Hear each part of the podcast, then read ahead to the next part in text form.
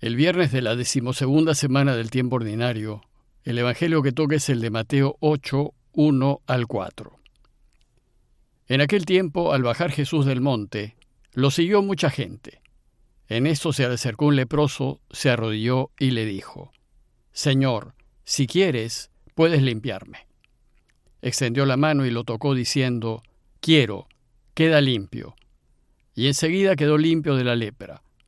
Jesús le dijo, no se lo digas a nadie, pero para que conste, ve a presentarte al sacerdote y entrega la ofrenda que mandó Moisés. Una vez concluido el Sermón del Monte, según Mateo, Jesús empezó su tarea de ir por toda Galilea, proclamando la llegada del reinado de Dios. Jesús va a proclamar que Dios está llegando a reinar y lo va a hacer de dos maneras.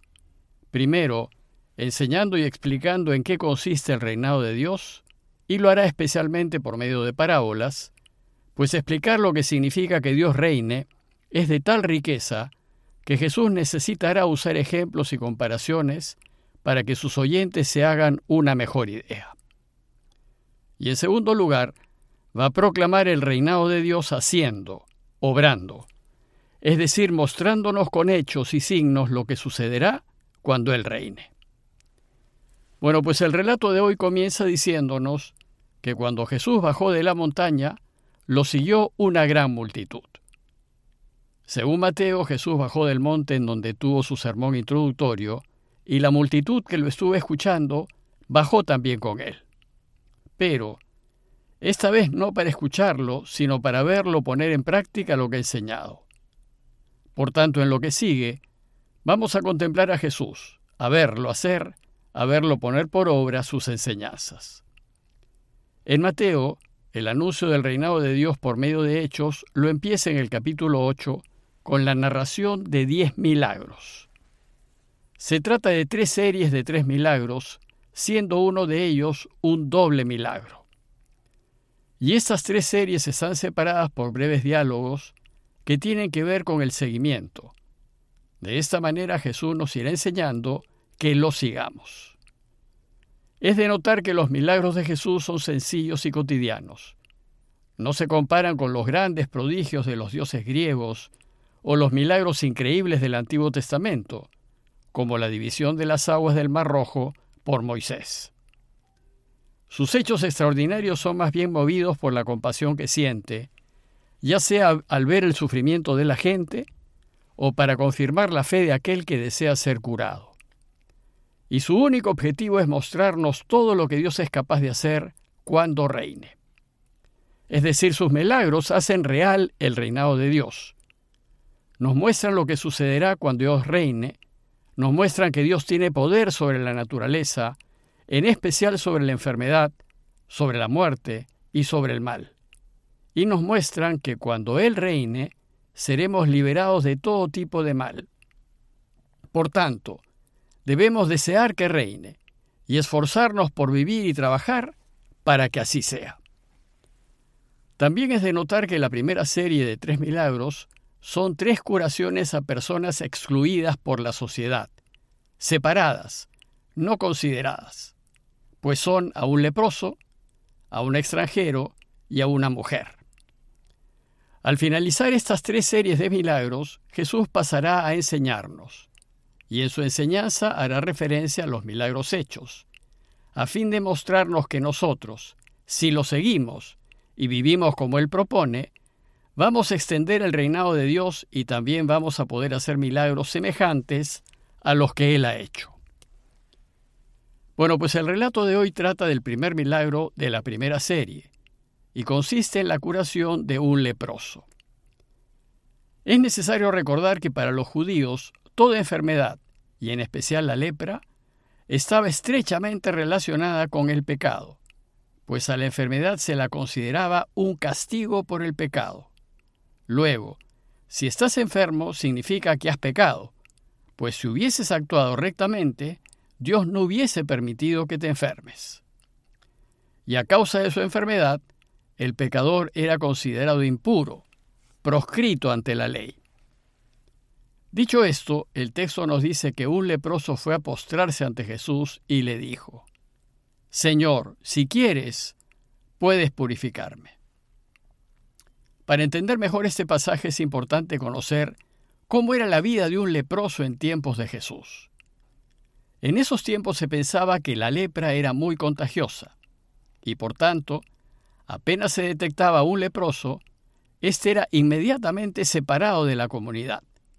Se le echaba del pueblo y tenía que vivir en las afueras de los pueblos y en el descampado, y solo con otros leprosos, sin contacto alguno con sus familiares y amigos.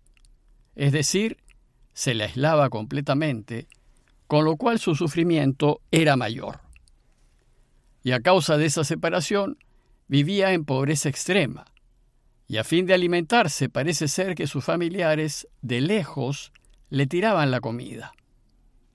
En resumen, era un apestado que vivía marginado, y estaba obligado a advertir a todo el que se le acercase que era un leproso, a fin de que se alejase de él. Y si por alguna razón extrema debía entrar al pueblo, tenía que avisar que entraba tocando una campana y gritando impuro, impuro, para que todos se apartasen de él. Evidentemente, por ser pecador, nadie podía tocarlo para no caer en impureza, y además por su condición de impuro, tampoco podía entrar al templo. Lo llamativo del relato es que este leproso se acerca a Jesús y se postra delante de él. Se acercó, cosa que estaba absolutamente prohibida y tampoco gritó impuro para que se alejase la gente. Sin embargo, Jesús no se inmutó ni le llamó la atención. Y el leproso solo le dijo, Señor, si quieres, puedes purificarme. El leproso llama a Jesús Señor en reconocimiento de su autoridad como maestro. Y si se fijan, no le pide que lo cure, sino que lo purifique, que lo limpie de su impureza, que le quite su pecado, es decir, que lo perdone. La actitud del leproso muestra su total y absoluta convicción de que Jesús lo podía limpiar. No tenía duda alguna. Su fe era total. Su purificación solo dependía de Jesús. Si quieres, si Él quiere, lo podrá hacer. Y entonces Jesús, profundamente conmovido por el leproso, pues sabía cómo sufrían ellos, y además por su increíble fe, pues este hombre estaba seguro que Jesús lo podía curar, Dice el texto que extendió la mano y lo tocó diciendo, lo quiero, queda purificado. Lo que hizo Jesús estaba absolutamente prohibido por la ley, pues ésta mandaba que nadie debía tocar a un leproso, y el que lo hiciese quedaba contaminado. Y Jesús al tocarlo quedó impuro ante la ley. Dice la ley en Levítico 5.3, que si uno sabiéndolo toca cualquiera de las inmundicias humanas con que puede contaminarse, entonces es culpable. Sin embargo, a Jesús no le interesó quedar impuro ante la ley. Su único deseo era ayudar a ese pobre hombre que vivía en una situación desastrosa, de soledad, sufrimiento y miseria, que a ninguno de nosotros nos gustaría vivir. Y entonces cuando Jesús lo tocó, dice el texto que al instante quedó purificado de su lepra. Si bien el texto no dice que el hombre fue curado, solo dice que quedó purificado, limpio de su impureza, es decir, que su pecado fue borrado, que fue perdonado, sin embargo, eso significa que quedó curado, pues si no tiene pecado, debe estar sano.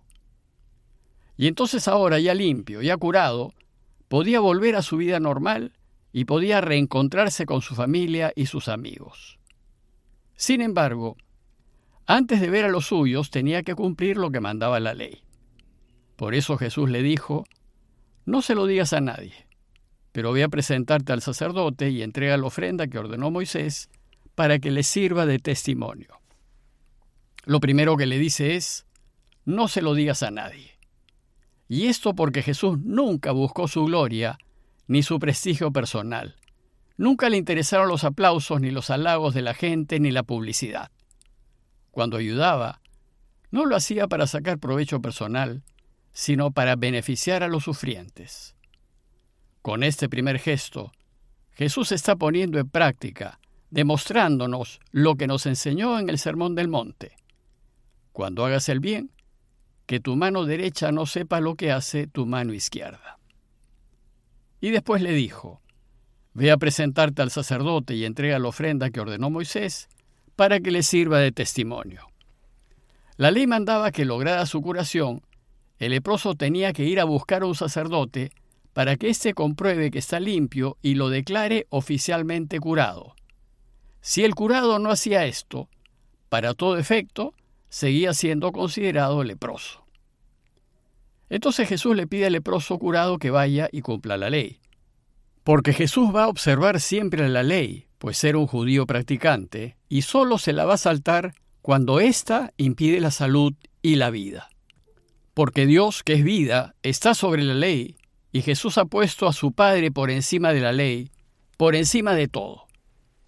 Es simbólico que el relato de la primera curación formal que hace Jesús en el Evangelio de Mateo sea la de un leproso pues de todos los que Israel excluía, la situación del leproso era la más dramática, ya que si bien había otros excluidos en Israel, como los extranjeros, los publicanos y las mujeres, en ninguno de ellos la exclusión era tan dura como la que sufría un leproso.